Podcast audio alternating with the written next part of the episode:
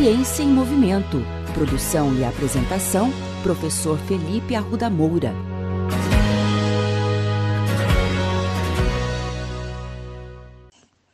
No episódio de hoje falaremos sobre a doença de Parkinson, doença que atinge cerca de 200 mil brasileiros. O Parkinson está associado ao processo de envelhecimento e é caracterizado pela degeneração de células situadas em uma região do cérebro chamada de substância negra.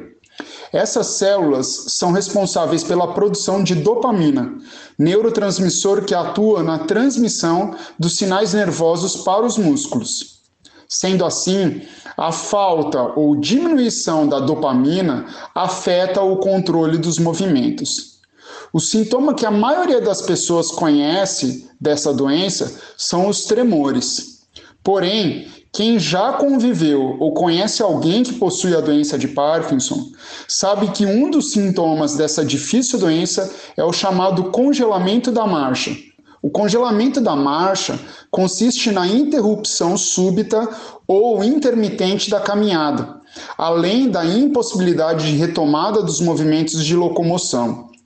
O congelamento da marcha é um dos principais motivos de quedas entre os pacientes, que, junto com os tremores e dano cognitivo, é um dos responsáveis pela perda da qualidade de vida entre os indivíduos com a doença. O congelamento atinge aproximadamente um quarto dos pacientes em estágio moderado e cerca de 80% dos pacientes graves. O problema normalmente acontece quando a pessoa está caminhando, o pé paralisa, levando o indivíduo a quedas, fraturas e muitas vezes a internações precoces. O mesmo acontece quando a pessoa precisa se levantar e iniciar uma caminhada, resultando muitas vezes em tropeços e quedas. Embora não se saiba ao certo o que causa o congelamento, pesquisadores do mundo inteiro buscam estratégias para reduzir os seus sintomas. E nesse mês, um grupo de pesquisadores da Universidade de São Paulo trouxeram ótimas notícias. Os cientistas mostraram ser possível reduzir este problema por meio de um protocolo de exercícios físicos bastante complexo, que estimula simultaneamente diferentes habilidades motoras e cognitivas. O estudo foi descrito na importante revista Movement Disorders, Durante 36 sessões de treinamentos, os pesquisadores compararam os efeitos da fisioterapia tradicional com um treinamento físico com exercícios que combinavam exercícios de alongamento, marcha, equilíbrio, postura e peso livre dos membros inferiores e superiores, além de exercícios com uma certa demanda cognitiva, tudo simultaneamente. Os pesquisadores alertam que os treinos necessariamente precisavam combinar todas essas características. Segundo Carla da Silva Batista, autora do estudo, isso exige muito do paciente e também requer confiança no treinador, que invariavelmente terá que segurá-lo durante a execução da atividade para evitar quedas.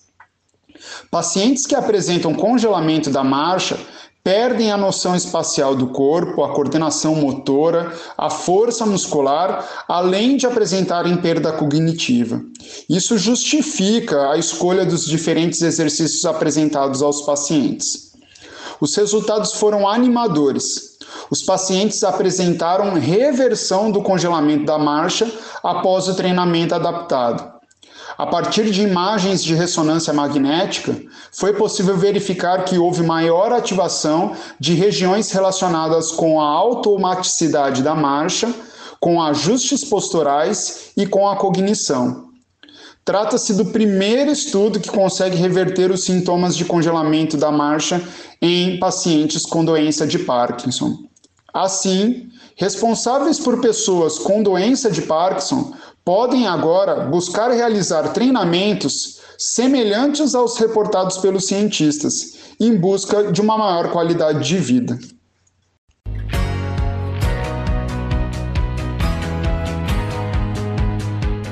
Ciência em Movimento. Produção e apresentação: Professor Felipe Arruda Moura. Contatos com essa coluna pelo e-mail ciênciaemmovimento.el@gmail.com.